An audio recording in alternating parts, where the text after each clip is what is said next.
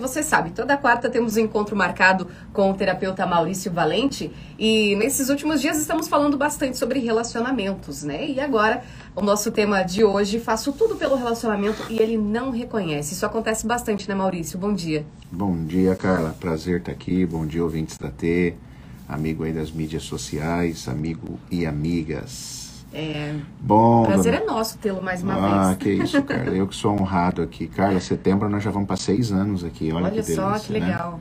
Valéria Belafronte abriu as portas aí pra gente. E agora estou aqui contigo. Que prazer. Obrigado, viu? Imagina. Bom, meu, esse negócio de, de, de troca, né, de relacionamento é realmente uma coisa desafiadora, cara. Desafiadora.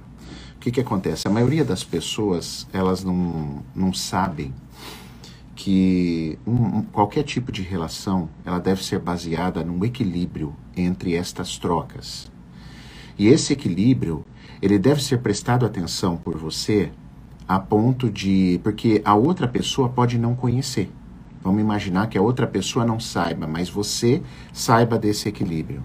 Então, tecnicamente, o que, que acontece? Quando você dá muito, quando você doa, só você dá, só você dá, só você doa, você cria. Ó, minha esposa Sara aí mandando um beijo aí. Beijo, amore. Beijo, Sara. então, olha só, beijo a todos aí, viu, que mandaram também. Então, assim, quando você só doa, só doa, você cria um endividamento sistêmico, você cria um emaranhado. Quem estudou isso foi um alemão que morreu em 2019, ele foi muito profundo nisso. Então é muito comum dentro do- da, da clínica nossa, Carla, chegar a pessoa e falar assim: nossa, meu marido me traiu, ou meu marido me trocou, e, e eu fiz tudo por ele. Então isso dói, né? Porque aí eu falo: é, esse é o grande motivo pelo qual talvez ele te trocou, ele te traiu. É um dos fortes motivos, que é, é, é, eu dou demais, eu dou demais, eu endivido o outro. E uma pessoa que está muito endividada, está recebendo demais, ela, ela não tem normalmente como pagar ou como equilibrar. E ela se acomoda daí. Isso, Carla, perfeito. Há um comodismo. E esse comodismo vem do quê? Aí vem uma outra parte, porque eu estou falando de você que dá demais. E a outra parte? A outra parte, inclusive ontem na nossa imersão, eu falei muito sobre isso. A outra parte pode estar numa camada de maturidade, é uma quarta camada, Carla.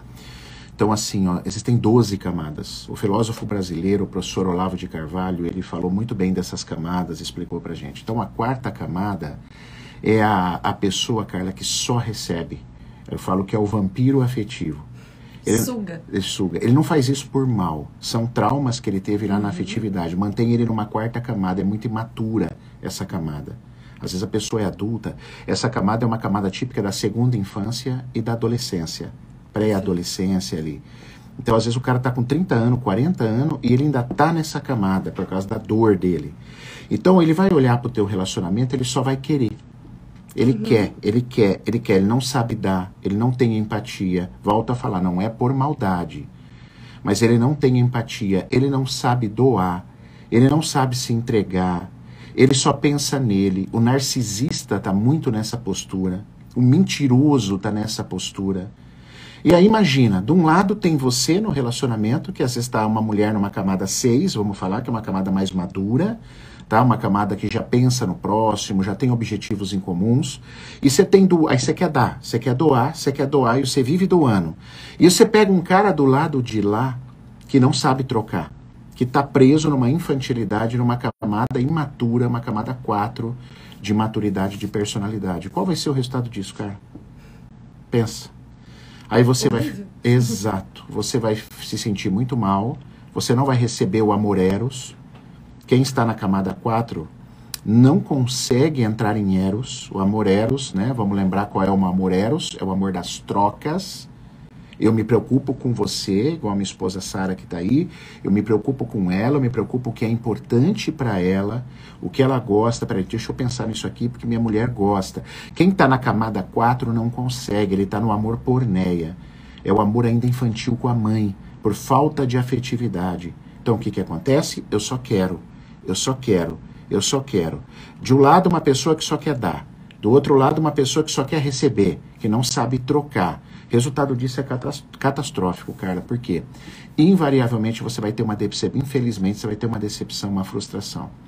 Quando não é uma traição, é uma mulher frustrada que não recebe amor, não é olhado. Então, esse casal precisa de ajuda. Porém, a, o primeiro segredo de uma ajuda, de uma cura, é o desejo de ser curado. O Sêneca já falava isso. Então, assim, se o seu marido, você tem inspirado, você tem falado com ele, você tem trazido um livro, uma informação, um vídeo, alguma inspiração para ele, mas ele, por causa dessa camada 4, é uma camada egóica. Então, assim, não, eu sou eu sou o certo, você que está errado, o mundo está errado. Eu costumo falar assim: não sofra, mulher, não sofra.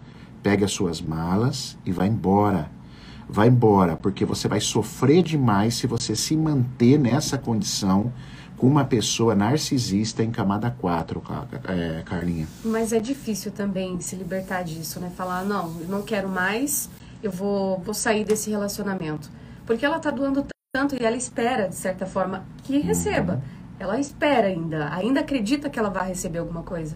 Perfeito. E o acreditar é até bom, a esperança, às vezes há um amor ali ainda ali. Sim. Então, tem que, eu também acredito é, que tem que ter uma, uma luta, entre aspas, tem que ter uma vontade de vencer o obstáculo, de lutar por esse relacionamento. Mas quando você já fez isso, quando você inspirou demais, você já tentou trazer esse cara, ajudar essa pessoa. Por quê, Carla? Se você persistir nisso, você entra no papel de mãe. Sim. Entende? Uhum. E aí, aí que ele vai te trair mesmo, a tendência, porque ele não vai te olhar mais como mulher. Perfeito. Ele vai te olhar como mãe. Ele vai procurar, então, uma outra mulher em outro lugar. Então, saber essa dose entre o que você disse, né? Pô, eu também, eu, eu quero investir nesse relacionamento, a mulher, eu quero trazer esse cara para mim, eu quero ajudar essa relação, é válido. Mas cuidado, cuidado para que você não, não se confunda, não se atrapalhe e aí você acaba ficando numa dependência emocional, essa codependência, que é quem dá, né? Quem dá muito é o codependente e quem recebe é o dependente emocional. E vamos lembrar, a Carla colocou muito bem, por que, que é difícil às vezes sair desse relacionamento? Porque às vezes esse relacionamento, é, Carla, é uma representação para a mulher. Às vezes uma mulher que está copiando uma história da mãe. Sim certo? Copiando. A falta que teve também. Perfeitamente. Às vezes o marido é escrito o pai. É escrito o que o pai fez com a mãe. Então a pessoa não quer de novo perder o pai, essa mulher. Então ela fica presa como codependente desse relacionamento, né? Uma coisa muito séria que faz a mulher sofrer. Eu sou totalmente a favor de relacionamentos, pessoal. Casamento, hum, eu não faço diferença, esse negócio de papel assinado. Agora, viver a dois é uma coisa que promove um crescimento para as pessoas muito grande.